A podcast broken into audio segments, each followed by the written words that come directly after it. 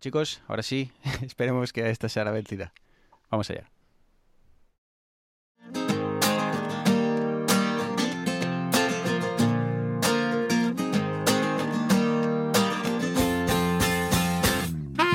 Saludos, bienvenidos a una quinta edición, posiblemente sexta. Hemos hecho muchas pruebas de vidas digitales.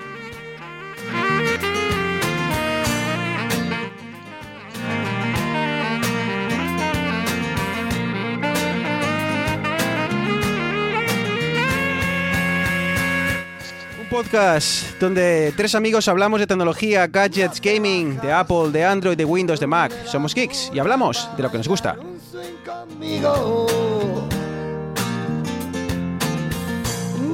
Bueno, aquí estamos eh, otra vez, eh, de vuelta tras eh, un programa que hicimos eh, un poquito especial, así que hace bastante que no nos sentamos eh, enfrente del micrófono para, para charlar y volver a- a- al, al- al esquema habitual de programa. Hace, hace unos días nos, nos sentamos y cubrimos en directo la, la keynote de Apple. Eh, nos lo pasamos bien, nos reímos. eh, fue bastante más distendido y con menos eh, preparación que lo que solemos necesitar para un programa habitual. Pero bueno, ya estamos de vuelta, así que no me voy a retrasar más, que sé que es tarde para, para estos chicos. Eneas, saludos, buenas noches, buenas tardes para mí. Hola, buenas tardes Bruno, buenas noches al resto de la gente, o buenas tardes, o buenos, yo qué sé, cuando os pilles. No, aquí estamos después de bastante tiempo ya, como semanas o algo así. Bueno, listos para ir desgranando más este, este mundo de la tecnología que tanto nos apasiona. No te bajas, mira va a salir el sol, la noche aún pide. Junto a Arturo, junto a Arturo, perdón, junto a Eneas tenemos, perdón, Arturo. Arturo, muy buenas, per- discúlpame, es las prisas, eh, la noche, todo que me confunde. Muy buenas noches. Que tú no sepas ya que si Pues nada, buenas noches Eneas, buenas noches Bruno y a la gente que nos escucha, sea en la hora que sea y cuando sea, y nada, pues con muchas ganas otra vez de charlar un rato. Estoy un poco ciego porque me ha roto las gafas el perro, pero bueno, espero poder ver un poco las notas. Bueno, pues nada, eh, como veis, eh, el programa arranca bien, eh, con uno ciego, otro equivocándose, pero bueno, esperemos que salga algo y espero que lo, que lo pasemos bien. Arrancamos.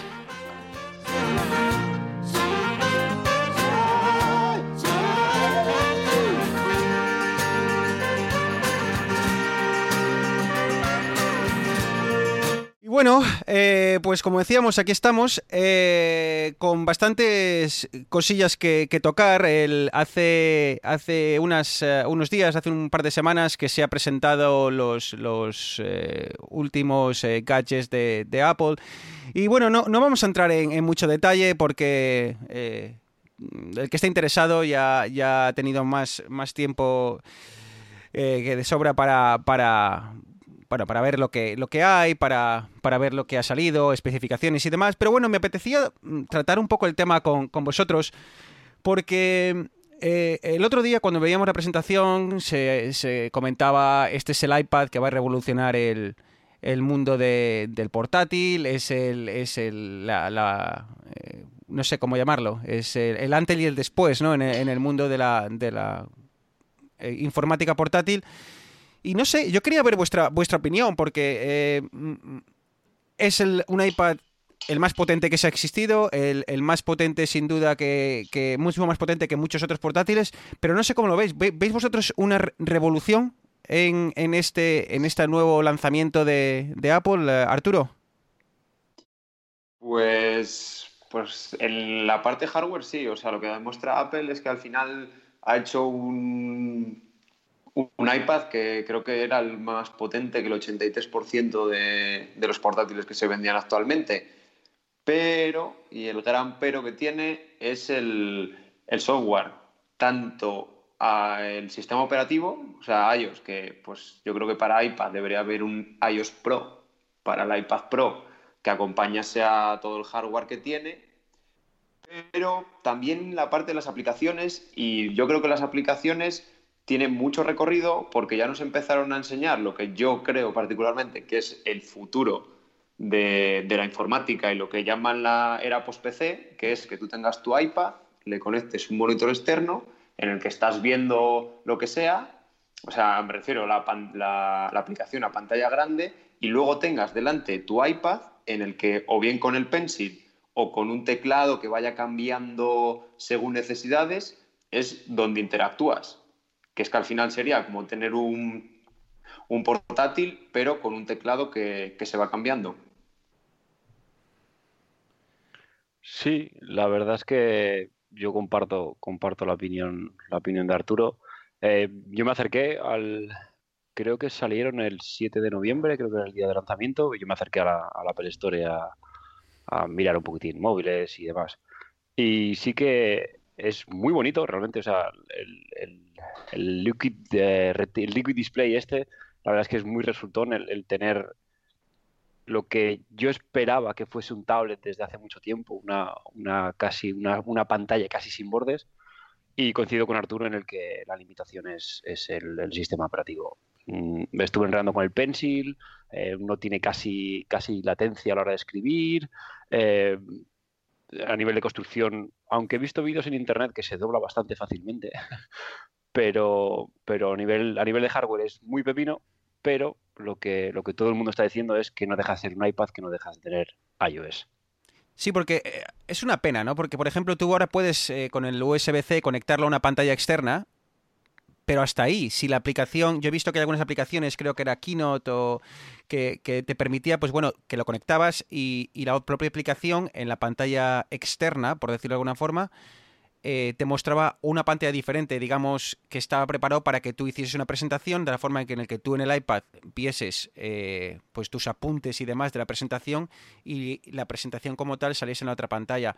Pero no es este, este concepto de trabajar que, tenemos de, bueno, tengo varias pantallas, eh, muevo algo aquí, muevo algo allá, porque al fin y al cabo tú tienes el iPad, interactúas con el iPad, pero sigues teniendo una pantalla que está ahí con la que tú no puedes hacer nada. Es prácticamente lo que hagas en el iPad se va a ver o, replicado en otra pantalla o así. O sea, ahí me sigue cojeando. Me, me sigue pareciendo un, un, gran avance en cuanto a, a hardware. Es, eso no creo que no tiene discusión, pero como decís, eh, iOS creo que todavía está un poco lejos del, del, mercado pro. Y bueno, en cuanto a, a, al aparato en sí, como dice Neas, me ha gustado, se ve muy bien la pantalla, es la misma pantalla del, del, del 10R, pero el, el, el, el, pencil está bien, me gusta cómo se carga. Um, hay que centrarlo, o sea, para cargarlo hay que ponerlo justo en el borde, en el borde y, y, el, y, pencil se empieza a cargar, que es mucho más cómodo que lo que teníamos hasta ahora.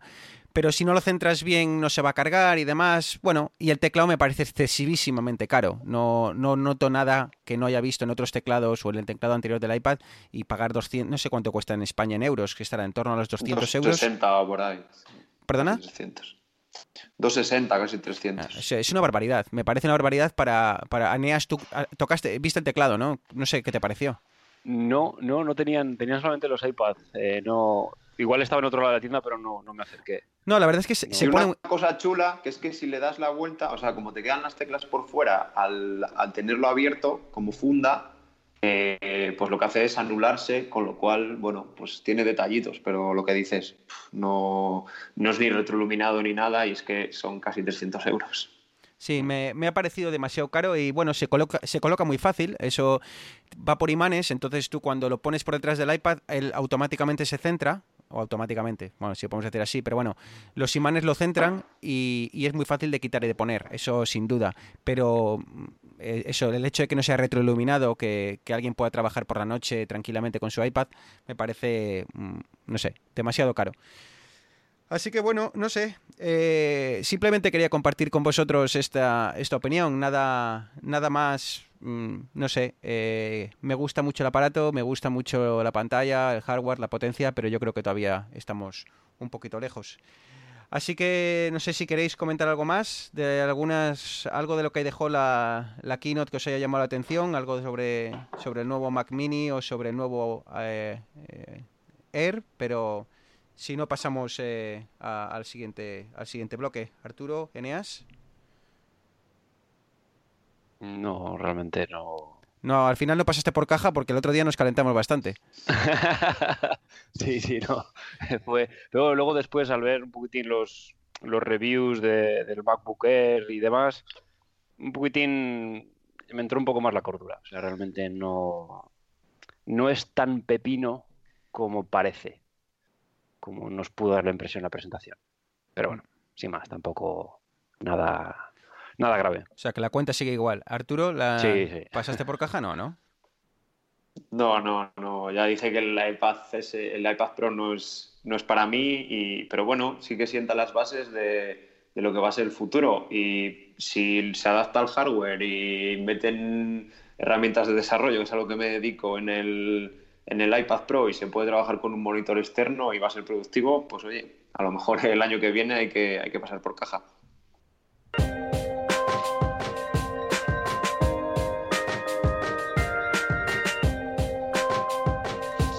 Bueno, pues eh, breve introducción sobre lo que nos dejó la, keynote y, vamos a hablar un poquitín, ya vamos a dejar a Apple de lado, vamos a, seguir hablando de, otros temas que, no, queremos siempre hablar de Apple ni de ni, tal, ni de este tipo de cosas, así que queremos eh, ampliar un poco el abanico. Y hoy me apetecía hablar un poco de, seguridad, y, pero desde seguridad desde el punto de vista un poco para, el usuario, no, no a un, a un nivel de de súper avanzado en el que empezamos con términos que, que solo los, los, metidos en la materia entienden. Y, bueno, quería hablar prácticamente un poco sobre, sobre lo que es la seguridad en, en los teléfonos, ¿no? Tanto en, en Android como, como, como en iPhone.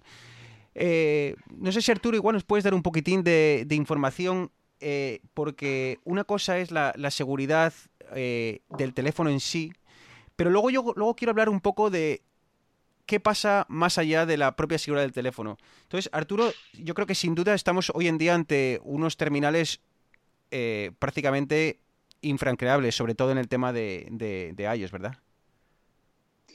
Sí, a ver, tanto en iOS como en Android, sí que versión a versión, unos antes, otros después, han ido implementando pues cifrado, luego maneras de desbloquear el móvil seguras, y a la vez que prácticas, porque también, o sea, la seguridad, puedes tener algo muy, muy seguro, pero si se vuelve algo que para el usuario es súper farragoso y le cuesta muchísimo entrar y tienes que meter 80 contraseñas en 80 sitios, al final, pues mira, prefiero menos seguridad y que, y que el cacharro me vaya bien. Al final, lo bueno que ha tenido Apple con iOS es que, como controla el hardware y software, pues podía implementar cosas más avanzadas porque una parte se alimentaba de otra. Eso yo creo que fue, o sea, que siempre ha sido la ventaja que ha tenido Apple y que siempre ha estado, yo creo que un paso por delante en seguridad. Además también al tener el hardware el software, eh, por no enrollarme mucho, siempre Android pues tiene una máquina virtual y además al ser un sistema que está licenciado y que lo van a, utilizar muchas empresas y van a hacer su hardware, pues al final siempre el rendimiento se resiente. Y todos los algoritmos de cifrado para, que, para codificar los datos y que no se puedan sacar requieren un hardware muy potente. Entonces también Android ha estado detrás en seguridad por ese tema, porque al final solo se puede implementar en modelos de los últimos y claro, son accesibles a muy poca gente. Y... yo creo que última, perdón, perdón por interrumpir, yo creo que últimamente Android está bastante a la par a nivel de seguridad con, con iOS. Sí, pero he estado, he estado mirando esta semana y claro, está a nivel de seguridad, pero están a nivel de seguridad los últimos modelos, o sea, los Pixels de Google, los últimos Galaxy. O sea, me refiero que necesitas modelos de muy alta gama para poder implementar algoritmos de, de cifrado. Porque, por ejemplo, hay cosas como el, Face ID de Apple, que aparte de necesitar el, notch y las cámaras que lleva, que lleva el iPhone, necesita una capacidad de procesado muy grande que puede permitir los chips que está fabricando ahora Apple. Claro, pero aquí yo creo que diferencia en cuanto a seguridad del dispositivo a nivel físico, de nadie te puedes bloquear el móvil, no te lo pueden reventar, eh, por decirlo de alguna manera, y luego la seguridad del sistema operativo, que yo creo que es eh, seguramente eh, coincido contigo en que Apple a nivel de, protección del acceso físico al móvil seguramente esté entre los más avanzados, por decir el más avanzado, pero yo creo que a nivel de sistema operativo deben andar más o menos parejos. O sea, no, no creo que Google se pueda permitir un, un sistema operativo que tenga fallas de seguridad en red, Hombre, protección, etcétera. Tampoco quiero decir que no sea, o sea, que Android no sea seguro.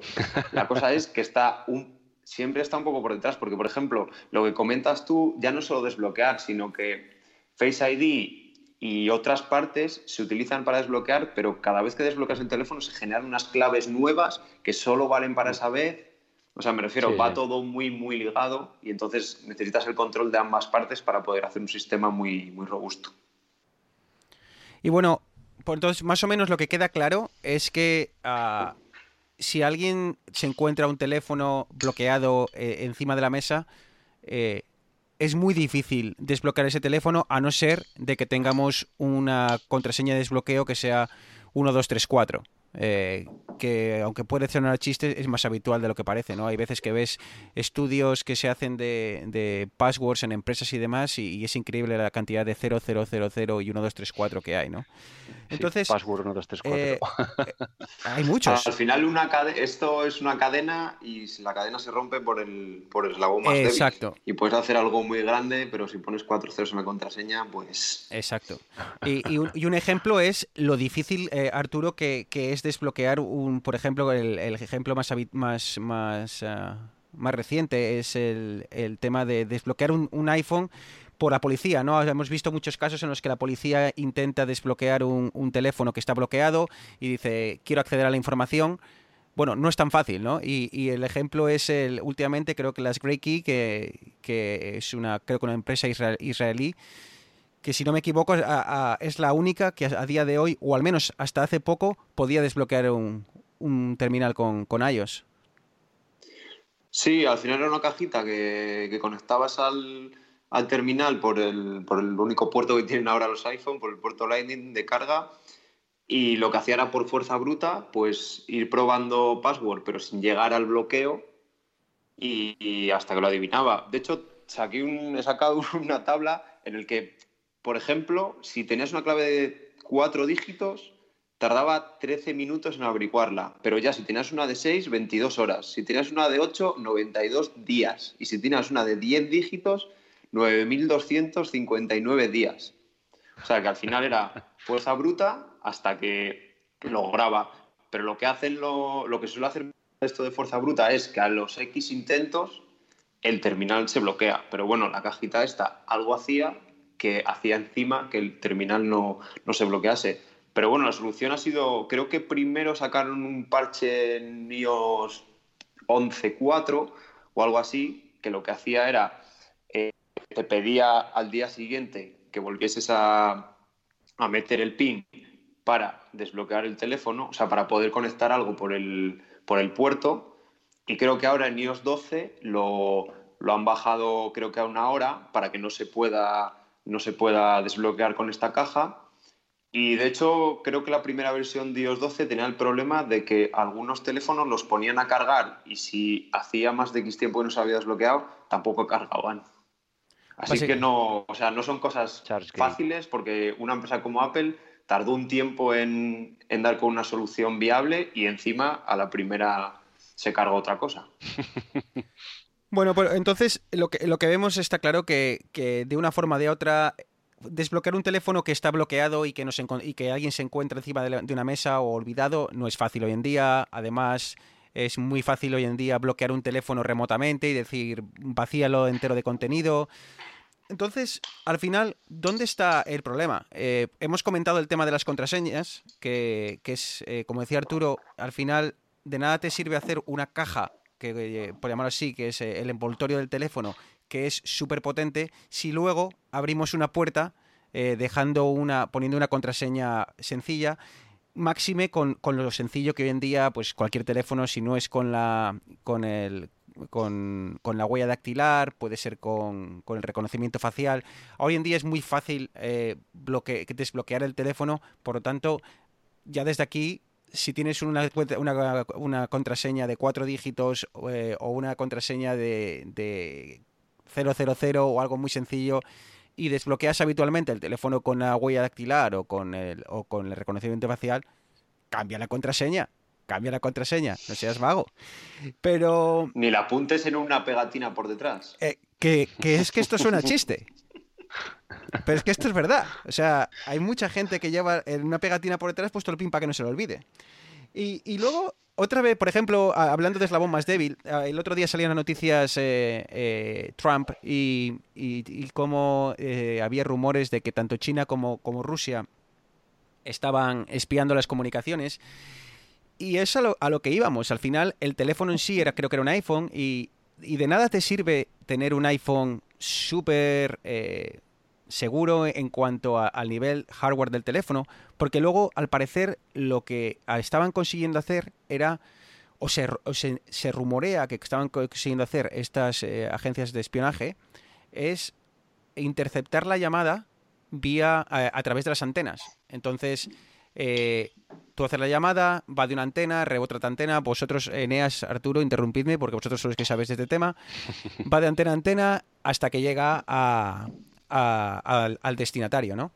Y, es ahí donde ellos conseguían, eh, o al parecer, al parecer estas agencias de inteligencia, eh, pues interceptar la llamada y lo dicho, muy, muy, mucho iPhone, mucho Samsung, mucho Android, si al final en el, en el cable que va de teléfono a teléfono, por hacer, por hacer una analogía, alguien consigue hacer un corte a la mitad y, y conectarse y, y escuchar, de nada nos sirve tanta seguridad del teléfono porque no, no- nos leen, ¿no? Lo mismo con los SMS y demás. Son tecnologías que no avanzan tan rápido como avanza el, el- desarrollo del software y del hardware del teléfono y al final es el, eslabón más débil. Eh, quería aprovechar también para dar algunos consejillos y, y- y- cómo evitar, eh, a veces de, hay formas muy sencillas de, de evitar estos, estos problemas, ¿no? Y, y uno de ellos, por ejemplo, es muy habitual, es el de las redes, redes eh, Wi-Fi y, y el, y el caso de lo que llaman el, el, el man in the middle, ¿no? El- la persona que se pone, como decíamos hace un momento, justo en medio y te su- suplanta la, la identidad y se dedica a, bueno pues a cazar todos los datos. Eneas, tú sabes más de esto, muy habitual, ¿no? Que, que las eh, en las eh, redes Wi-Fi de públicas sobre todo se den estos casos de, man in the middle. Sí, sí, esto es, esto es uno de los grandes riesgos que tiene co- conectarse a redes, redes no conocidas, que no tienen por qué ser solamente redes públicas. Yo puedo tener una red en mi casa abierta y dejar que la gente se conecte para poder eh, ver su tráfigo. Entonces, si queremos mirar, eh, navegar web y cosas, cosas sencillitas, incluso eh, WhatsApp, eh, estos servicios de, de mensajería que están cifrados de origen de punto a punto, no sería un problema, pero si ya queremos hacer cosas un poquitín más peliagudas, como por ejemplo operaciones bancarias, mismamente mira el correo, cosas que, que tengamos un poquitín más de, miedo de que nos las quiten, esto es un, esto es un, gran riesgo. Básicamente, el, sistema de ataque man in the middle, cómo funciona es, eh, tú tienes tu dispositivo, un móvil, un, un ordenador portátil eh, con wifi, y tú te conectas a un router. Entonces, por defecto, ya sabe tu ordenador que tiene que conectarse a ese router, a ese punto de acceso, a ese, a ese hotspot wifi, para conectarse a Internet. Entonces, ¿qué es lo que hacen los, los hackers, los atacantes? Engañan al ordenador para hacerle pensar que ya no tiene que conectarse a ese, router, eh, tiene que seguir esta ruta hacia, hacia los servidores de tu banco, por ejemplo, sino que tiene que hacerlo primero pasando por su ordenador o por su sistema. Entonces, el tráfico, en vez de ir de tu ordenador al router al servidor del banco, iría de tu ordenador al router, al servidor o al sistema del atacante y luego al banco. Entonces, esta persona puede tener acceso a todo tu tráfico. Y suena esto, bueno, pues, ¿cómo se consigue esto? Esto suena a película de ciencia ficción. Pues tan fácil como llegar al aeropuerto y decir, eh, barajas wifi.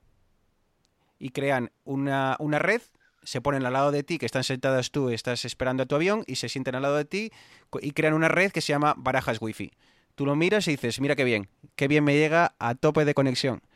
Te conectas y vas a tener conexión a internet. Pero como dice Eneas, y te dejo seguir Eneas, la conexión pasa de ir directamente a internet a pasar primero por ellos, recolectar los datos y luego ya te dejan conectar de Internet.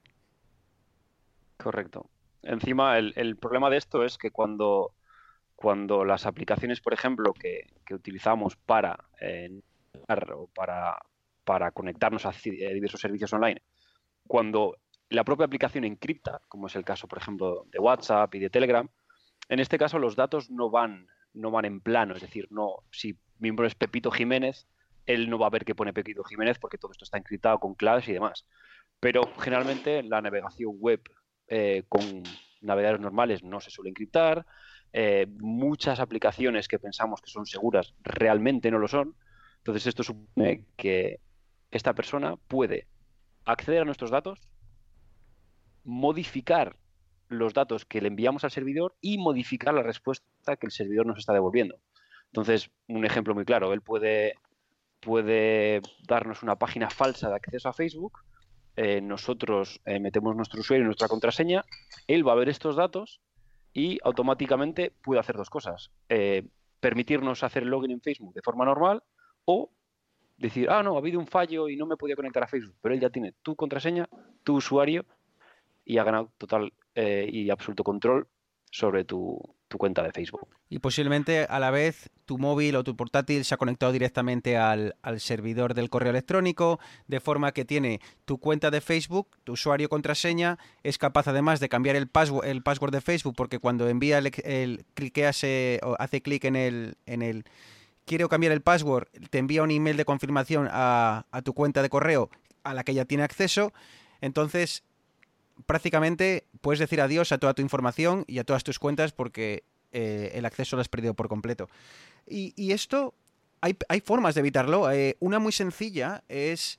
Nosotros muchas veces cuando eh, nos conectamos a una red wifi directamente le decimos recordar, ¿no? Y esto es un problema.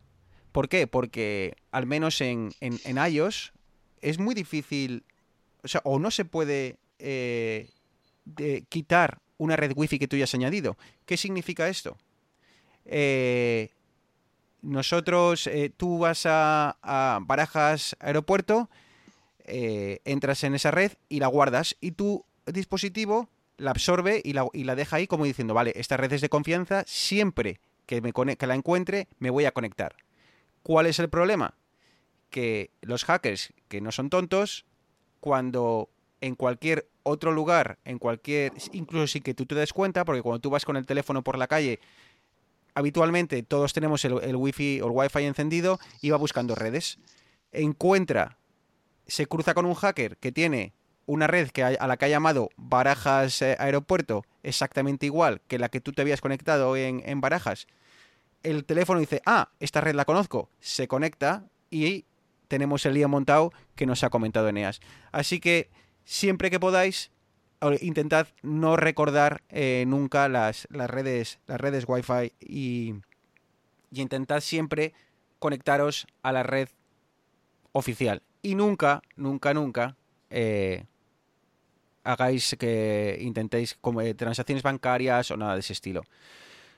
¿Cómo, cómo podemos solucionar este tema? Pues se me vienen a la cabeza dos muy rápidas. Verificación en dos pasos, VPN. Arturo, eh, pues, verificación en dos pasos. Cuéntanos de, qué, va este tema. Sí, a ver, verificación en dos pasos. Ya hay muchos, muchos servicios que, lo utilizan. De hecho, de los primeros que empezaron a utilizarlo, yo creo que fueron los bancos. Y lo que hacen es pedirte algo que conoces, más o menos. Filosóficamente es así. Ellos te piden algo que conoces, que son tus credenciales, y algo que tienes que en este caso, en las primeras implementaciones, y yo creo que muchos bancos lo siguen haciendo, es un, SMS a tu móvil. Es decir, yo meto mi, mi contraseña, o sea, mi usuario y contraseña, y luego me mandan un, un, SMS a mi móvil, que les he dicho previamente cuál era, y yo relleno un campo en el que, con, con lo que me dicen. Esto, a ver, ¿es más seguro que no hacerlo? Sí, pero por SMS tiene un problema la verificación de dos pasos, que el SMS es totalmente abierto. O sea, tú te pones a snifar el tráfico de una antena de, telefonía y puedes ver el contenido del SMS perfectamente. Que no está al alcance de todos hacer eso, pero es, no, es tan, no, es tan, complicado hoy en día. para alguien que le interese.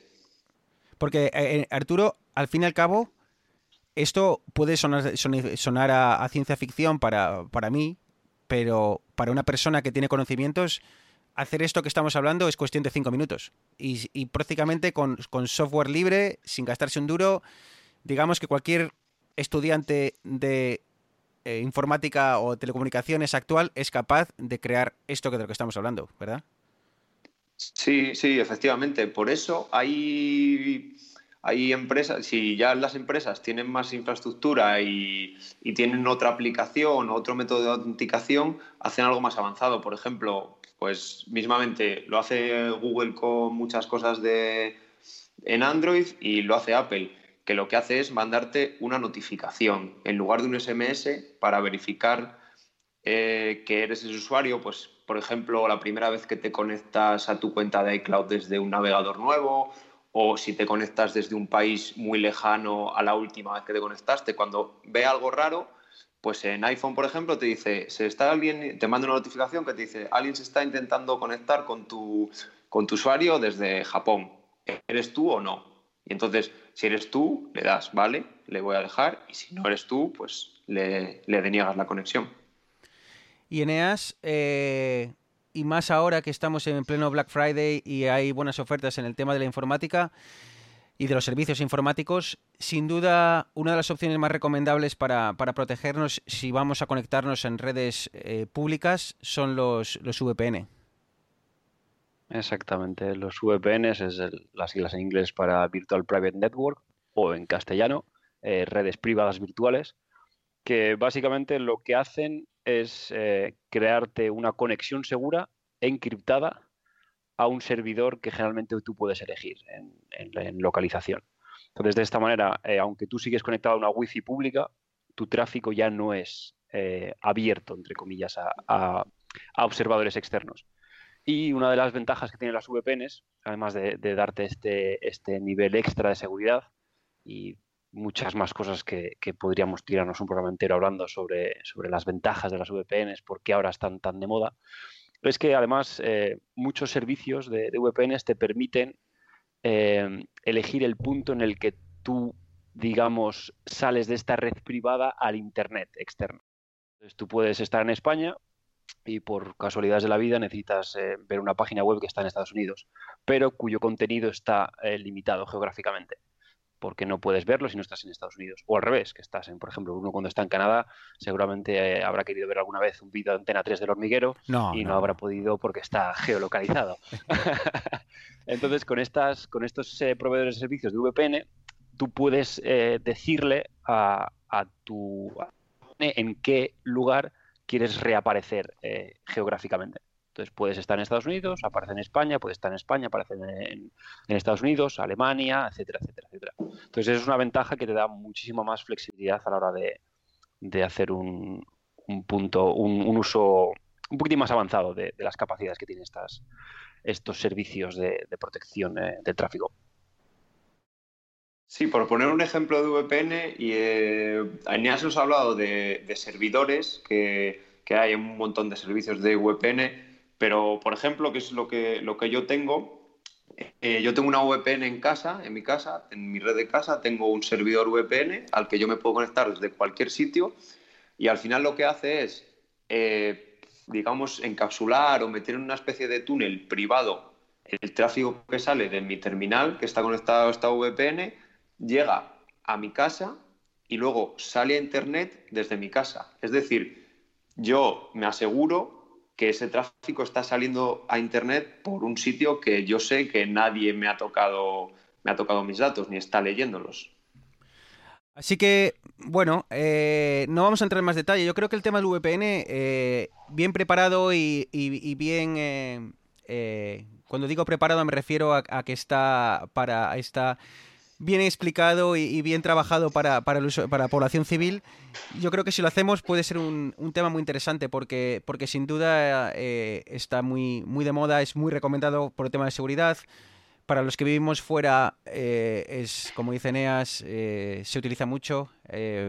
algo tan simple como que el diario As tiene todos los vídeos que cuelga en internet, da igual lo que sea, incluso si cogen el vídeo de un vídeo de YouTube que no les que no es suyo, porque yo entiendo que por temas de los vídeos de la liga y demás, eh, eh, por derechos de autor, derechos de, no son de autor, pero bueno, son derechos de, de emisión, están limitados a España, entonces bueno, eh, eso lo entiendo, pero un vídeo que cogen de YouTube sin más que no es suyo, no tiene por qué estar limitado, pero bueno, le haces clic y no funciona y, y es porque estás simplemente geolocalizado para para, para España. En resumen, contraseñas, por favor, no seáis vagos. eh, eh, más de cuatro dígitos y al ser posible que no sea ni vuestro cumpleaños, ni 1234, ni 000. Eh, evitamos siempre las redes públicas siempre que sea posible. Si no por el hecho de no conectarnos eh, a- al, a- al Facebook, por ejemplo, no significa que cuando se conecta nuestro teléfono y nosotros, aunque no lo abramos, posiblemente se vaya a conectar, se va a conectar las servicios de mensajería. Así que mucho cuidado con las, con las redes públicas. Y, y bueno, si para añadir más protección, pues hemos hablado verificación en dos pasos, ese código que te llega siempre a tu teléfono vía SMS, que es menos seguro, o vía notificación, para cerciorarse el sistema de que eres tú el que está entrando, o las redes VPN, de las que espero hablemos dentro de poco, que ya sea un servicio eh, externo que, al que pagas o, o bien en tu propia casa, que bueno, no deja de ser un poquitín más complicado, lo que sea, pero sobre todo eh, aumentar las precauciones porque hoy en día es eh, muy sencillo el, el hecho de, de de que alguien eh, acceda a tus datos.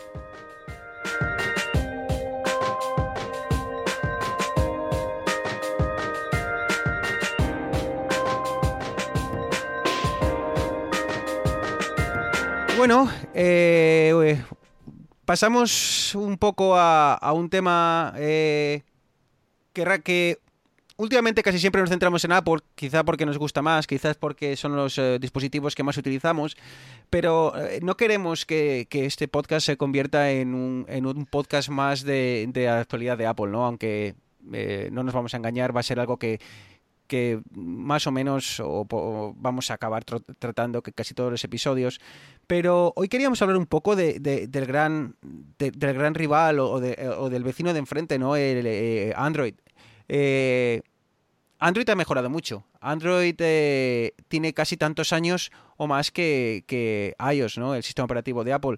Y aunque con una filosofía un poco distinta, con una filosofía que, que podemos eh, discutir si, si nos gusta más, si nos gusta menos, eh, está ahí y, y año a año ha mejorado. Y, y no sé vosotros chicos, pero yo es algo de lo que a lo que algo que celebro, porque sin duda eh, si a iOS eh, ha llegado a donde ha llegado es porque Android está siendo un competidor súper duro. Y, y no solo competidores en el de eh, Android de, de iOS, hay grandes competidores del iPhone.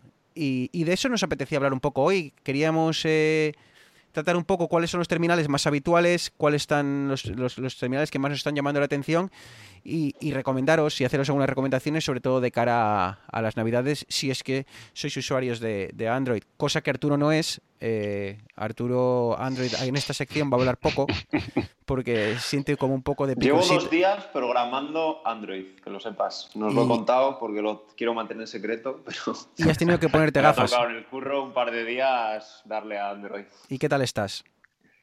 Mal. ¿Qué tal Creo que poder superarlo. ¿Podrás superarlo? bueno, eh, gracias. eh, gracias a. Voy a decir adiós, pero bueno, que por suerte eh, eh, tenemos. eh, no, solo, no tenemos. No solo Arturo, tenemos a Eneas, que es una persona más cabal y que, tiene abierta la mente a, otras tecnologías, ¿no? Y a, otros mundos más allá del de la, manzana. Y bueno, pues con él de vez en cuando puedo hablar de cosas de Android, porque con Arturo yo creo que la conversación termina rápido. Así que, bueno, yo no sé, eh, eh, Eneas, ¿tú llegaste a tener los primeros Nexus, eh, la familia, eh, o bueno, igual puedes explicar un poco cómo, cómo surgió el Nexus y no sé si tú tuviste alguno hace tiempo. Sí, yo tuve el, el Nexus 4, el, el que fabricó LG. Eh, bueno, para la gente que no, que no lo sepa, eh, Google es el, es el eh, desarrollador de Android, pero en un principio no tuvo no tuvo, digamos, un hardware, porque Google realmente no es un fabricador de hardware, Google no fabrica móviles. Entonces, lo que hizo Google fue asociarse con distintos fabricantes para que ellos construyesen un móvil siguiendo generalmente las líneas de diseño de ese fabricante en concreto, pero haciendo caso a unos requerimientos de especificaciones que Google eh, requería.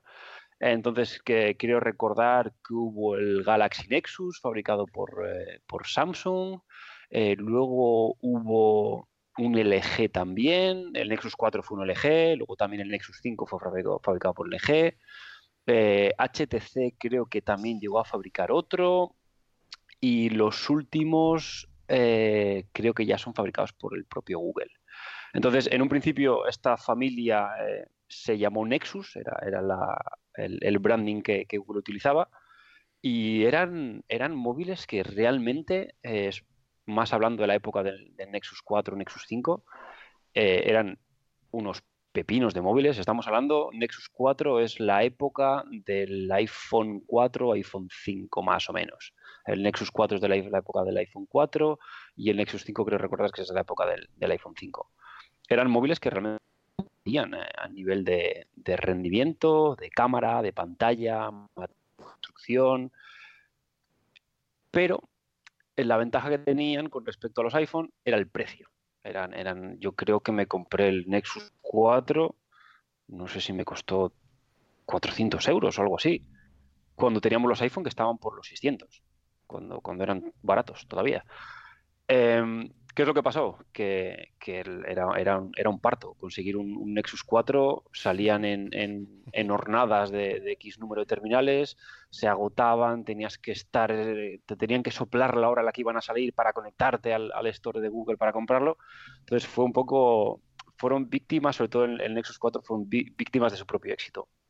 Nexus 5 dieron otra vez en el clavo, fue un, terminal eh, brillante, eh, dato curioso, un compañero de mi trabajo a nivel, a día de hoy tenía, tiene todavía un Nexus 5. Estamos hablando de un teléfono de 5 años.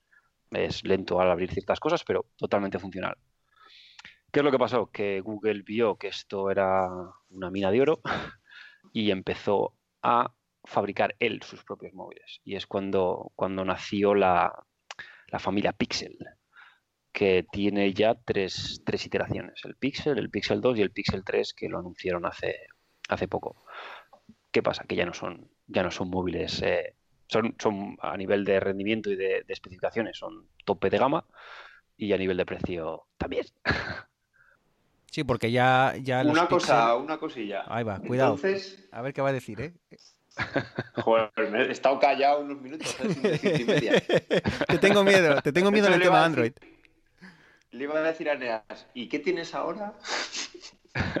Pero eso lo comentamos luego. No, yo hay una cosa que yo creo que hacen muchos, muchas marcas de móviles y de todo, que es que ellos sacaron el Nexus, pero no querían que comprases un Nexus. porque Estaba por debajo de precio, pero era la manera de decirle al mercado, oye, se puede hacer esto, hacerme, hacer móviles nuevos porque yo creo que la gente utilice Android. Ahora el Pixel tiene un precio bastante más alto que aún así no llega a cubrir o casi no cubre lo que cuesta porque está claro que, que saca dinero también con lo que, los datos que vende los usuarios de Android. Ya es algo bastante más realista que los primeros Nexus. Sí, sí, sí, totalmente de acuerdo. y me acuerdo cuando lo que decía Eneas de que de los problemas de stock. Ahora me, eh, er, acabo de tener una regresión porque es verdad que tenían estaba tan bien de precio que era imposible encontrar un Nexus en el mercado. Era era el boom de los smartphones eh, en, en, España, sobre todo, porque yo me acuerdo cuando tuve mi primer smartphone, me preguntaba la gente que para qué quería internet en el teléfono, ¿no? Y, y me acuerdo que aquel fue ya el gran boom de, los smartphones, de las, eh, de las promociones y, bueno, y quizá nos, nos, nos, llegó en la edad ¿no? de, tener teléfonos, eh, smartphones y empezar a usarlos para esas cosillas eh, que hacíamos cuando éramos jóvenes. Y, y la verdad es que me, está, me, me, parecía un teléfono buenísimo. Me acuerdo hasta que le, cambié la pantalla porque creo que se me rompió se me estropeó y le cambié la pantalla y sigue, sigue funcionando. Qué pena que, que ya, el, como dice Eneas, el tema precios se, se esfumó. Y no sé, eh, eh, Eneas, si puedes, no sé, podemos comentar un poco eh, cuál es la o, cuál fue, por, o, por, qué Nexus o, por qué la gama Nexus era tan barata, ¿no? y esto nos lleva al, mercado o, la forma de la forma de mercado de, Android, ¿no? Al fin y al cabo, mm. todo lo que nos da Android es gratis. Todo lo que los servicios de Google son gratis. Y, Google decidió, vamos a hacer Android porque acá hay un filón. Sí, sí, además eh, estamos hablando, tú mismo lo has dicho, de una época en la que los smartphones, internet en los móviles era una cosa rarísima. Como decías, bueno, me, me acuerdo, yo creo que tenía Orange cuando aquella, decía, bueno, me ofrecen, me ofrecen una tarifa con, con 150 megas de navegación. Digo, 150 megas, digo, ¿qué voy a hacer yo con 150 megas si no, no hago nada? No. Claro, y ahora con 150 megas, pues te ves dos vídeos de YouTube y te has quedado sin datos. Entonces era, era, era una época en la que no estaba para nada eh, desarrollado el, el, teléfono móvil como lo conocemos ahora. Entonces, eh, por una parte, como bien decía Arturo, era una forma, era un showroom, era un decir, mira, esto se puede hacer así. Sea, yo sé que esto tiene potencial y lo puedo hacer así. Y por otra parte, era, era una, forma de, intentar eh, hacer más atractivo Android, porque uno de los problemas y a su vez eh, cosas interesantes que tiene Android es la personalización. Entonces, por ejemplo, con, la salida del, Nexus 4 estaba el HTC Magic, creo, creo que es de la misma época. Y era un móvil que tenía Android, pero tenía encima eh, lo que generalmente tienen todos los móviles Android, que es la capa de personalización del fabricante. ¿Qué es lo que pasa? Que cuando estamos hablando de hace unos cuantos años, los procesadores de los móviles no eran tan potentes, entonces si ya Android le costaba a veces ir un poquitín suelto, si encima le ponías eh, menús de colores y eh, animaciones y conitos y esto, pues hacía que la experiencia de Android fuese cuanto menos un poco brusca, un poco mejorable. Exactamente. Entonces Google dijo, mira, stock Android sin modificar en un, en un móvil con unas especificaciones que nosotros decidimos, puede funcionar bien. Y realmente a nivel de rendimiento estaba y bueno, y están hoy en día a, la par de los iPhone eh, de turno.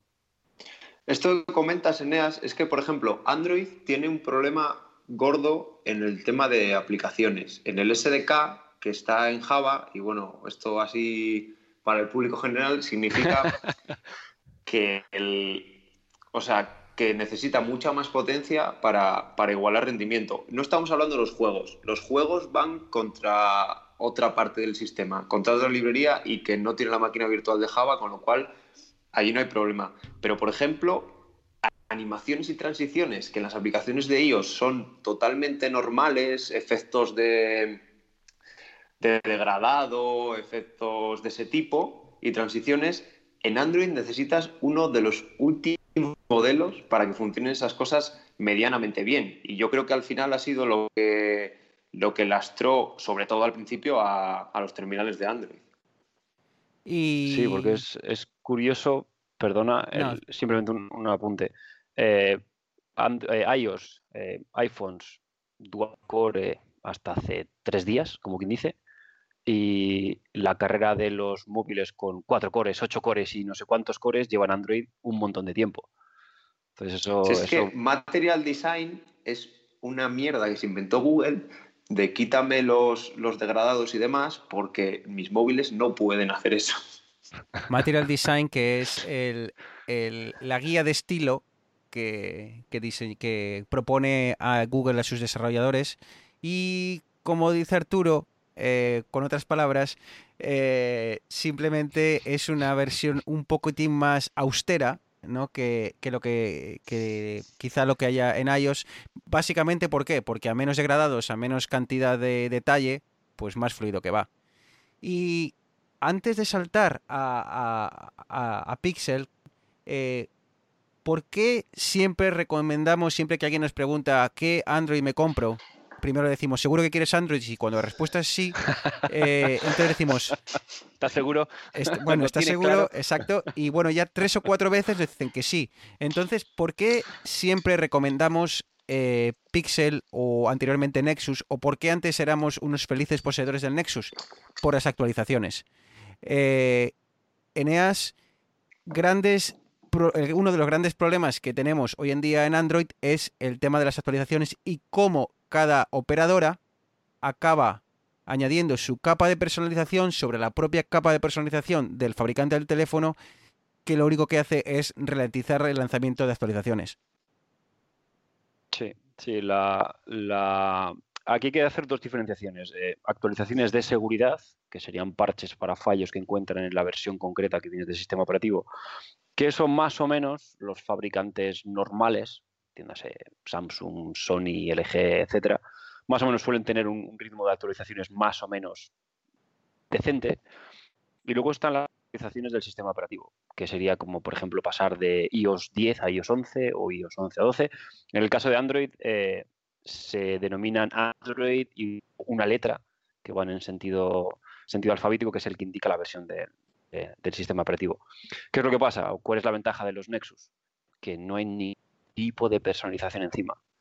Google saca una versión nueva y automáticamente la puedes instalar. ¿Qué es lo que pasa con Samsung Galaxy, Sony, Xperia, etcétera? Que aunque la base es el mismo sistema operativo, el fabricante ha puesto encima sus menús, su lanzador de aplicaciones, sus cuatro o cinco aplicaciones específicas, etcétera, etcétera. Y luego encima, si como dice Bruno, el, eh, el operador del móvil, porque te has comprado tu, tu Nexus, eh, perdón, tu, Galaxy, Galaxy S9 financiado por Vodafone.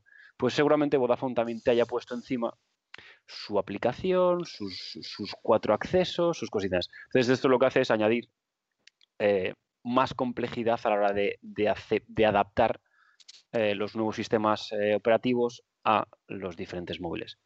Que eso es lo que hace que un Galaxy S6 seguramente sea casi actualizarlo a la última versión de, de Android, cuando un iPhone 6, que es de la misma, pues está actualizado a iOS 12. Y os voy a dar un ejemplo. Yo tengo el, Samsung S8, creo que ya lo he comentado alguna vez, y aún no tengo la versión de, de Android, creo que es Pie, ¿no? Creo que es el último. Sí, Android eh, eh, que es el último que ha salido, que ha salido en agosto más o menos.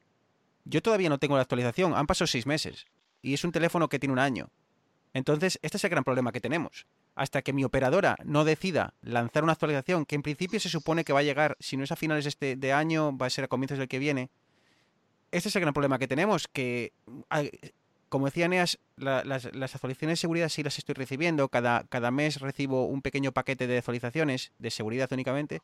Pero las últimas funcionalidades, los últimos servicios, las últimas novedades, nos quedamos atrás. Y estamos hablando de un teléfono que era el tope de gama de Samsung hace, hace apenas un año.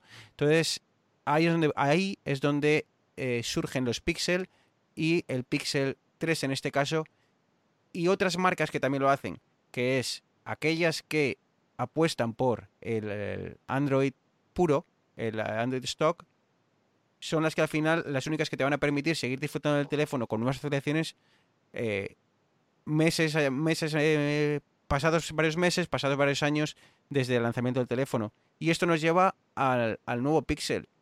Estamos ante un teléfono equivalente o en potencia, en prestaciones al iPhone Eneas. ¿Está por detrás? ¿Cuál es tu visión? ¿Qué tenemos hoy en día?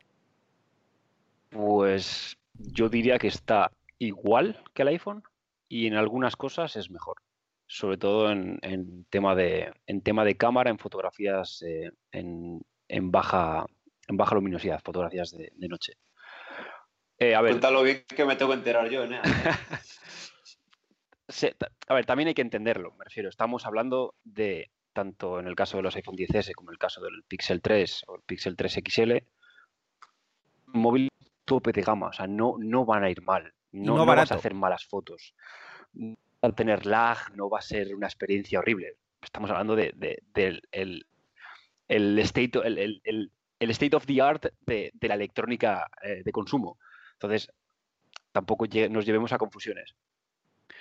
Al final, eh, esto es más eh, de experiencia de uso, generalmente más ya que de, que de rendimiento, porque los sensores que llevan todos los móviles ya son fabricados por Sony. Si te fijas, las especificaciones son las mismas de, casi todos los móviles. Varía la, la lente que va, que va acoplada al sensor y luego lo que ya hemos comentado muchas veces, eh, varía el cómo el sistema procesa, procesa las fotos. Mm, a nivel de pantallas, eh, tenemos pantallas OLED en, los Pixel, eh, resoluciones Quad HD Plus, 2960 píxeles por 1440. Ah, no, perdón, este estoy leyendo el, Galaxy S, S adelantando. es la pantalla son 5,5 pulgadas y es también Full HD Plus. Es una, son pantallas, pantallas OLED. Eh, tenemos eh, desbloqueo con la cara, puede tener, lector de huellas. Al final son, son eh, experiencias más, más llevadas por el software que está encima. Si eres Android, estás acostumbrado a tener el botoncito para volver atrás abajo a la izquierda. Si eres de iOS, estás acostumbrado a que la aplicación te diga volver atrás. Una cosa, el detector de, la cara es en plan foto, hace mapa 3D. Mm, pues aquí me pillas. lo único que te puedo decir es que en el S8 eh, eh, tiene creo que tiene lector de, iris. Y no he visto algo más incómodo y con más fallos que ese maldito lector de iris. Y que creo, si no me equivoco, que Samsung incluso ya va a retirar de sus teléfonos los, los lectores de cara, porque e, es una auténtica... Recomienda no usarlo. Es que, es que yo, yo era un cabreo constante, o sea, te sale, me sale en la pantalla dos agujeros. Entonces tú tienes que ponerte el teléfono a la altura de la cara y meter los dos ojos entre los dos agujeros. Cuando, y entonces el teléfono tiene que tener la suerte de que encima te reconoce condiciones de luz y demás. Claro, ahora que soy Todo esto mientras haces el pino y justo pasa el planeta. Pero no, no es que no estoy exagerando, es que funciona así, te salen dos agujeros en la pantalla y tienes que encajar tus ojos. Y claro, yo que ahora soy un feliz poseedor de un 10R, que incluso de lado el teléfono se me desbloquea haciendo el escáner 3D, digo, adiós. O sea, esto comparado con lo que estaba acostumbrado es que, es que no tiene comparación. No me extraña que a, Samsung haya dicho, mira chicos, nos retiramos de este desbloqueo facial, facial porque no nos lleva a ningún lado. De hecho, Face ID es de ese tipo de cosas que primero haces como por mirar, que para ver si lo haces bien o no, y luego ya te das cuenta que no, que es un gesto natural. Tú sacas el móvil y lo haces solo. Tengo que ponerlo a prueba porque mm, hoy estamos a menos 19 o bueno, hoy me he levantado con menos 19. Eh, entonces, eh, sí, eh, escribí a mi familia a Santander y me decía, hey, ¿qué tal? Menos 19 aquí. Y me decían ellos, pues aquí más 19. Y el, emoji, el, emoticono este con gafas de sol. Claro, son 38 grados de diferencia. Bueno, a lo que vamos. Em, quiero probarlo con bufandas y demás. Porque a mí cuando me, gustaba era cuando, cuando con el desbloqueo, el, de huella. Bueno, tiene ese problema cuando tienes guantes, pero funcionaba más o menos en cualquier condición, ¿no? Aquí tengo que probarlo, pero tengo que decir que, como dice Arturo, que funciona eh, perfecto de momento con capucha y pelos de capucha. me sigue reconociendo perfectamente. Yo creo que va mejorando, va mejorando el, reconocimiento con, cada uso. Eh, de momento, encantado. Pero vamos, dejamos el, tema Face ID volvemos a, sí, bueno, ¿Dónde tienes el de huellas? mientras el fanboy medio de Apple de, vidas digitales hablaban sobre las bondades de ellos, yo me, he informado. y Google no ha incorporado desbloqueo facial en el Pixel 3. Es, eh, dicen que es uno de los grandes errores que ha cometido. Mantiene el lector de huellas, tiene el lector de huellas en la parte trasera. Entonces, aunque, aunque, hay algunos fabricantes de modelos, eh, como bien decía Bruno, los Samsung, y creo que Xiaomi o alguno de estos también lo tenía, eh, que realmente no han llegado al, nivel de, eficiencia y eficacia de Apple. Entonces, para tener una media el sensor detrás, tío? ¿Por qué? A mí me parece algo natural. O sea, cuando coges el móvil, yo tiendo a poner las manos. Por... Sí, a ver, eso es, un, eso es un, poco coñazo. Pero cuando agarras el móvil del bolsillo, generalmente sueles cogerlo no, yo, yo también prefiero el lector ya en la parte delantera con el pulgar, es algo que me he acostumbrado con el iPhone 6 y creo que es el sitio idóneo. Yo creo que Pero como ya ¿eh? estamos con pantallas eh, sin bordes y demás, pues al final es complicado. Yo creo que te acostumbras. Eh, el único problema que yo tenía con mi interior Samsung es que tenía el, el, el, lector de huellas y la cámara juntos. Entonces, Ya. mi dedo terminaba el 50% de las veces encima de la cámara y luego ya cuando veía que no desbloqueaba, lo pasaba al otro lado, no me lo reconocía y acababa metiendo el código. Pero, eh, Y luego te salen las fotos mal. eh, claro, eh, entonces ese era el problema que tenía, ¿no? Me parece que, que la tecnología está ahí, pero muchas veces la implementación no es la mejor. Pero eh, esto igual nos escapamos un poco, pero creo que el... Que el ¿Cuál es el, el teléfono que tanto me gusta, que ahora se me olvidó el nombre, que ya ha incorporado un lector de, pan- de, de huellas debajo de la, de la propia pantalla? El, el OnePlus, ¿no? ¿No es el, el OnePlus, si no me Eh, sí, creo que el, el 6T tiene, tiene lector de huellas debajo de la pantalla. Eso habrá que probarlo, el es curioso. 6T Plus, algunas. Sí, básicamente lo Pero que que tiene... al final es, es es- bueno. es una, es una tontería. O sea, realmente a nivel tecnológico, tampoco sin entrar mucho en detalle, básicamente el lector de huellas debajo de la pantalla es eh, paneles de los móviles tienen por detrás una, una capa que, digamos, aísla la luz, no deja que pase. Entonces, básicamente lo que hacen estos fabricantes es hacer un agujerito, poner una cámara detrás, entonces cuando pones el dedo encima de la pantalla, esta cámara captura la huella y desbloquea exactamente así. Entonces, el problema de todo es que te limitas a una sola zona de, de desbloqueo. Entonces, bueno, esto es un, un eh, still in progress que se están empezando a ver en móviles que lo, que lo aplican, pero no se está convirtiendo en un tren todavía. Entonces, Eneas, bueno. háblame, Sí. show me the money. ¿Qué tenemos en el... Me quiero pasar a Android, quiero ir a... a- quiero tener una experiencia 100% de Google. ¿Cuánto, ¿Qué opciones tengo en el mundo del Pixel? ¿Qué precios? Eh, ¿De cuánto estamos hablando? Pues ahora mismo el Pixel con el descuento de Black Friday eh, de Google, el Pixel 3, tamaño normal, el de 5,5, tienes que desembolsar 749 euros. O sin el descuento, si dará que estás escuchando este programa dentro de una semana y media, son 849 euros. O sea, que no estamos hablando ya de terminales baratos bajo ningún concepto. Eh, no, no. A ver, eh, tienes seguramente la mejor cámara de móvil del mercado, eh, pantalla OLED, eh, buena resolución, buenos materiales de construcción, eh, poniéndonos al mismo nivel de- del iPhone XS, totalmente. Y luego el, tienes el, el Pixel 3 XL, que es, el, que es el modelo más grande, y este, si no recuerdo mal, son 100 euros más caro, creo que son 949 euros. Bueno, pues eh, ahí vemos las opciones. O sea, opciones hay. Eh, no sé qué está haciendo Arturo por ahí. eh, es un poco de noche y oigo he ocurrido de, de cosas cayéndose, así que espero que Arturo esté bien. Sí, Eh, sí, nada, estaba bebiendo agua, tío.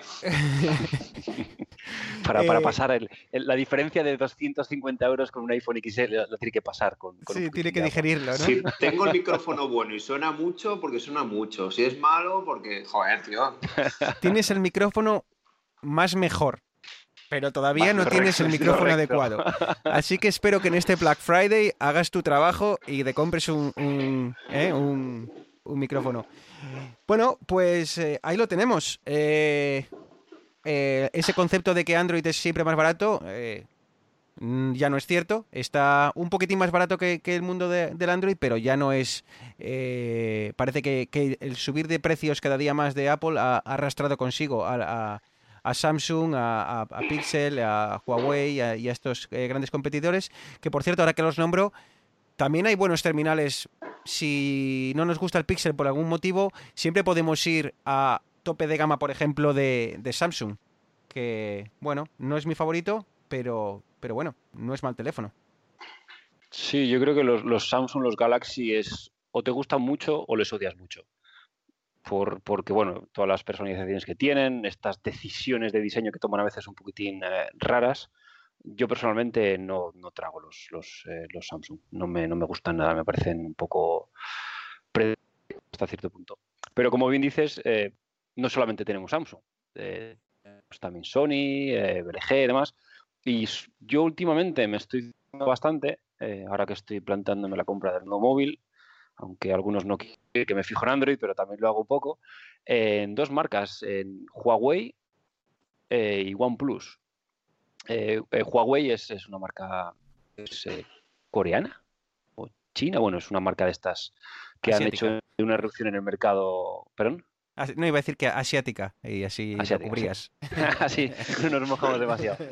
Y son unos móviles que de precio están bastante bien. El, P20 creo que está, el Huawei P20 creo que está rondando los 500 euros, el P20 Pro creo que son 700 y pico, que son realmente móviles bien construidos, con buenas cámaras, con, una, una personalización por encima no demasiado intrusiva, como podría ser la de Samsung. Y luego tenemos también los, los OnePlus, que, que es también una, una marca que en un principio dio un pelotazo muy en el rollo de Google con los primeros Nexus.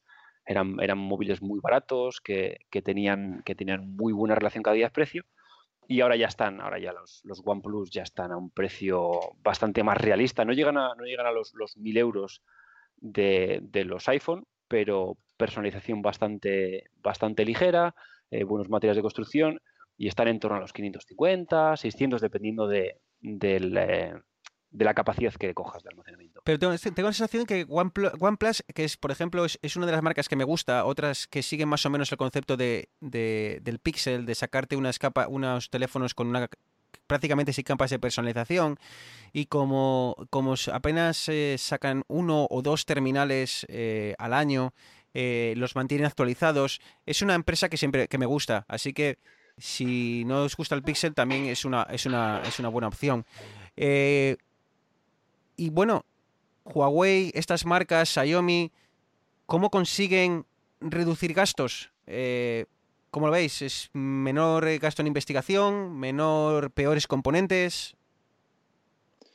Yo creo, a ver, los componentes en principio y según los, los de rendimiento y demás, en principio no, no, es que sean de peor calidad. Yo creo que van más los tiros por la parte de comentas de, de Limas D, que al final pues, son marcas que se supone o está muchas veces casi probado que copian el I D de, grandes empresas y con eso, claro, pues te ahorras un, pastón en, personal y además cualificado que, eso, que, vale muchísimo y también el, personal cualificado en los países donde, donde están estas marcas es bastante más, más barato. Y luego ya hay otra teoría más conspiranoica. De hecho, no sé si sabéis que empezó en Estados Unidos, pero ahora también lo van a trasladar a Europa, porque creo que en España el 80% del equipamiento de redes móviles y demás de 4G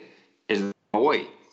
Y, eh, Estados Unidos ya ha vetado en varios sitios, en varios componentes a Huawei y la Unión Europea se está planteando vetar para el 5G a Huawei porque se comenta, se rumorea que captan datos con sus equipos, tanto los públicos, por ejemplo, de redes móviles, como sus terminales, para luego, para luego venderlos y hacer negocio. Entonces, claro, en el caso de los teléfonos móviles, esto le a los precios porque, pues al igual que decimos lo de cualquier terminal Android es más barato que un iOS porque Android, o sea, Google gana dinero con pues esto es, igual, pueden bajar los precios porque ganan por otro lado, porque al final el modelo de negocio es otro totalmente distinto.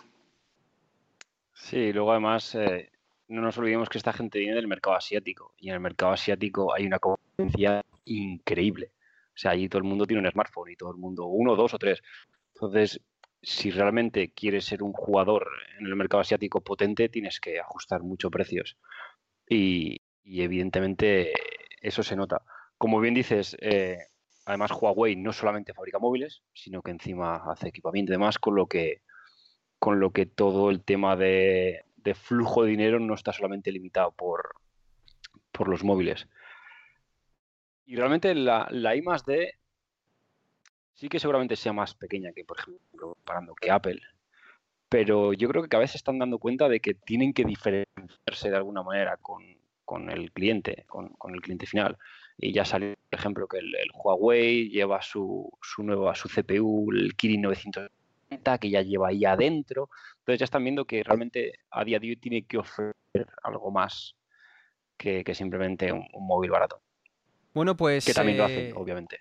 Eh, esto nos da pie a que igual antes de, las fiestas podemos tocar el tema de, móviles eh, gama media, gama, gama, gama baja, porque no siempre eh, todo el mundo necesita tener un iPhone, no todo el mundo necesita tener eh, un, Pixel 3 de 800 euros y, tenemos que preparar eh, Estoy todo el rato hablando de preparar cosas, no sé si al final lo haremos o no, pero... Eh, Quedar apuntado. Sí, pero bueno, yo creo que es interesante, ¿no? Porque mucha gente dice, bueno, eh, y, no me puedo comprar nada por 400 euros, y incluso por 200, ¿no? Entonces, y hay buenos teléfonos, así que eh, tenemos que, trabajar en, ello y, comentarlo a ver si antes de las fiestas para que los, aquellos que, les interese pues puedan tomar, tomar apuntes. Chicos, yo no sé cómo estáis de, fuerza. Eh, eh, tengo a Arturo nervioso porque nos quiere contar unas cosas que se ha gastado mucho en una cosa y nos la quiere contar. Eh, para mí son las 7 de la tarde. para vosotros es un poco tarde. Eneas, le damos el gusto a Arturo de que en 5 minutos nos cueste un poco en qué se ha gastado y en qué ha estado andando últimamente cacharreando o le mandamos a la cama. No, bueno, que nos lo cuente así, así el hombre puede tranquilo a, a dormir. Venga. Después de esto de Android me lo merezco.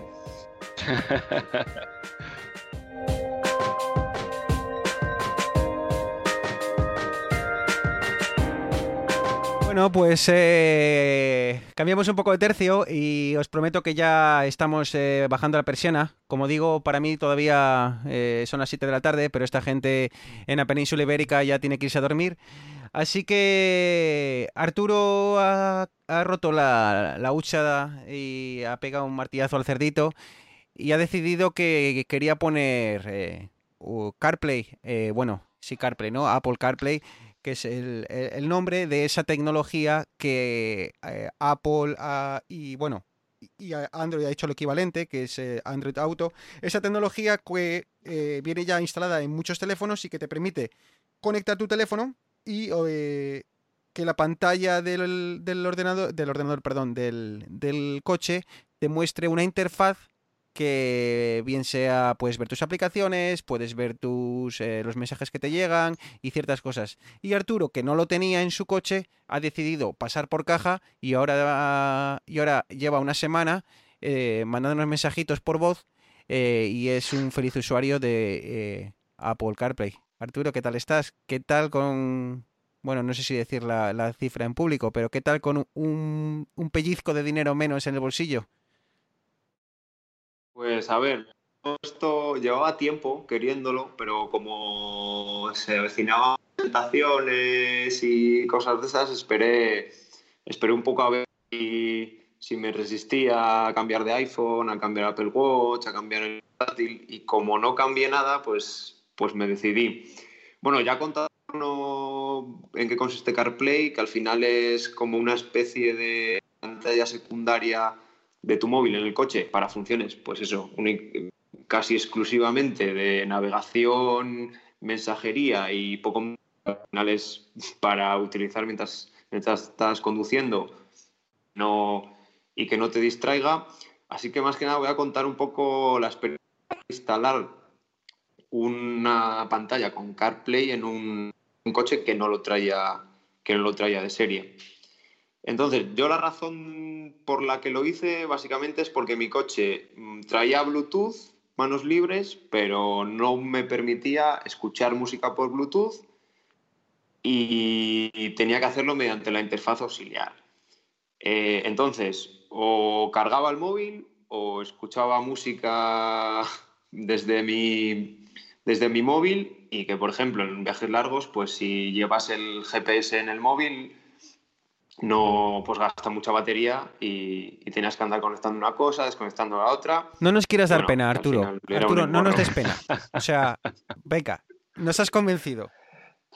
No nos quieras dar pues pena. Una vez decidido, eh, había dos opciones y creo, estuve mirando para este podcast a ver si pasaba en, en otras marcas y casi es parecido. Siempre hay como unos que imitan a la radio original bueno, a la radio, a la interfaz original del coche y luego ya si no te vas a otras, a otras marcas conocidas, pues Alpine, Pioneer, hay, hay varias. Yo en este caso, eh, el instalador donde fui, pues me habló muy bien de Pioneer en el tema de CarPlay, que fueron los primeros que lo utilizaron. siempre estaba bien implementado y que no, que no daba problemas, entonces me por un Pioneer. Luego está eh, la decisión, que es cogerlo enchufable, es decir, que tú tengas que, enchufa, que tener tu cable, eh, un cable USB enchufado a tu iPhone o eh, inalámbrico. Pues el problema es que el inalámbrico cuesta el doble. Entonces dije, pues no, me voy a llevar la manta a la cabeza y me da igual llevarlo enchufado, que además, como está tipo de GPS y demás, pues la batería se resiente. Luego, otra cosa que me sorprendió bastante es que, vale, tú compras el ellos te lo instalan, te cobran una mano de obra, pero luego hay un montón de interfaces. Sensor de aparcamiento, para manos libres, ahora tengo que instalar uno para el, que sea compatible con el start-stop del coche, que al final, pues cada interfaz a 100 euros, pues metes en, bastante dinero. Pero, no sé si lo estoy contando. Pero, pero ¿por qué? ¿Por qué, está, ¿Por qué tiene que ver la radio con, los sensores, por ejemplo, eh, de aparcamiento? Porque al final está, está todo centralizado. Como si los sensores de aparcamiento al final emiten un sonido, pues los propios sensores eh, siguen haciendo su función, pero luego para sacar el sonido, pues hay que conectarlo a este, a este nuevo sistema.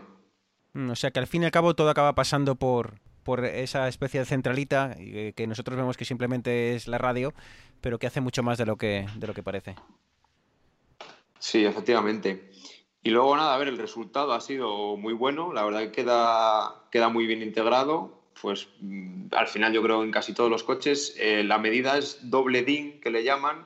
Mi coche no tenía, hay muchos que ya tienen justo el espacio y simplemente es encastrarlo allí pero el mío pues hubo que bajar la parte del climatizador y bueno, hubo que hacer una especie de adaptador.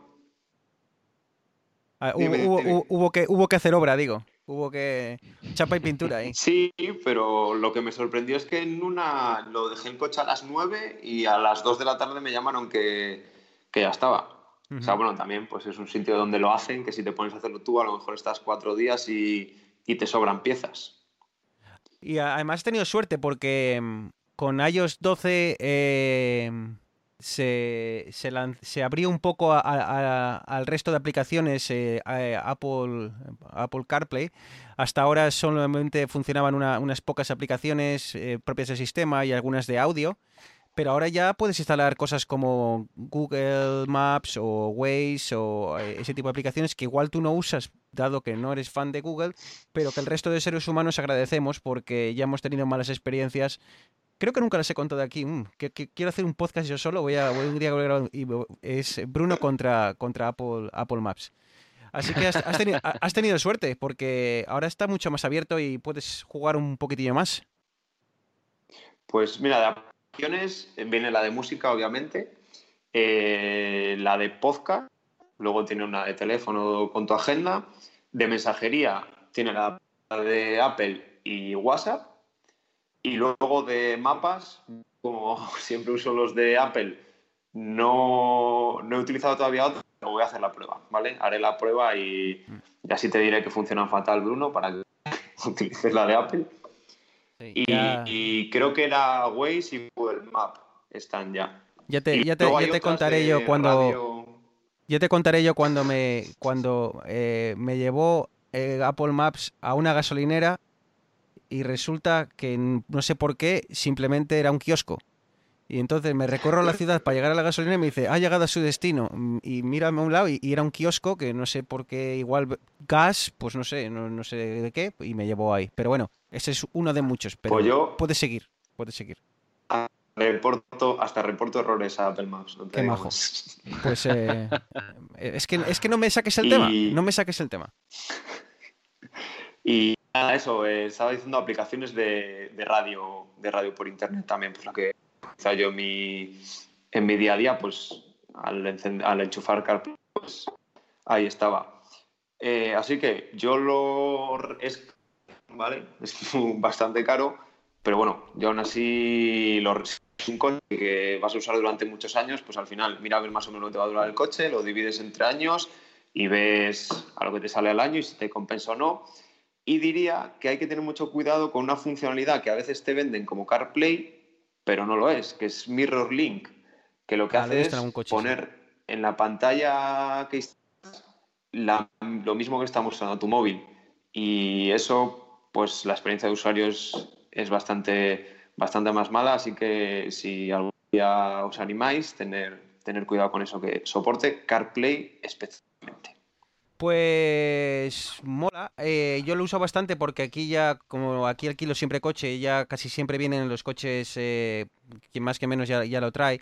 y la verdad es que es muy recomendable. Las interfaces de, de, los, de los coches hoy en día ah, siguen sin ese, si están muy trabajadas, luego cuesta que te las actualicen, cuesta, tienes que ir al taller y luego igual ya dejan de ser actualizadas. Y bueno, con esto conectas el teléfono y mientras sigas actualizando el teléfono sigues teniendo versiones nuevas de CarPlay, mejores interfaces y demás.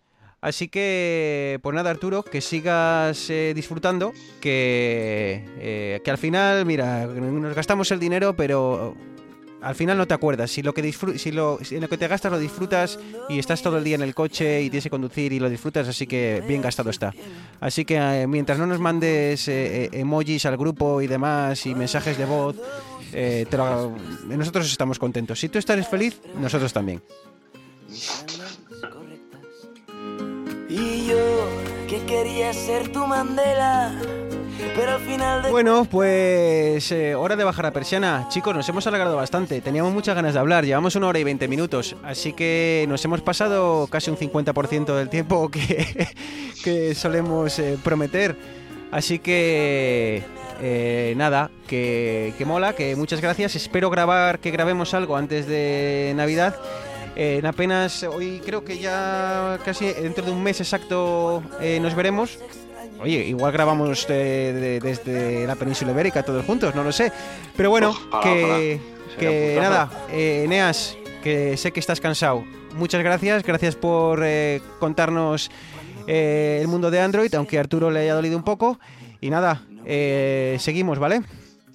en tu derecho. gracias, gracias por darme una plataforma para poder contar las bondades de las cosas que no son, no son Apple y nos, escuchamos, espero que pronto. Y yo, parte de mi propia mentira, ojalá que... Arturo, que muchas gracias por, por todo, uh, gracias por compartir tus conocimientos con el mundo y nada, eh, mañana no te olvides de cuando te subas a eso de las 7 de la mañana en el coche, eh, nos mandas un mensajito. ¿eh? Yo estaré durmiendo, pero estaré encantado de leerlo cuando me levante. Pues nada, chicos, muchas gracias a los dos. Es un placer, como siempre, charlar. Y bueno, hoy nos hemos salido de, de Apple y la verdad que tengo ganas. Pues si no, me pongo con el monotema y bueno, a ver si Bruno cambia su MacBook ya de una vez, que para eso se lo han actualizado.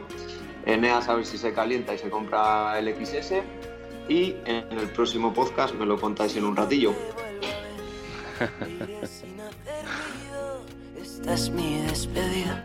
Bueno, pues sea como sea, con la excusa de que un podcast, con la excusa de, que nuestro teléfono no va como debería, seguro que acabamos gastándonos el dinero otra vez, seguro que acabamos comprando los gadgets porque al final es lo que nos gusta, tengamos podcast lo necesitemos o no. Así que nada chicos, como, como digo, eh, un placer teneros por aquí.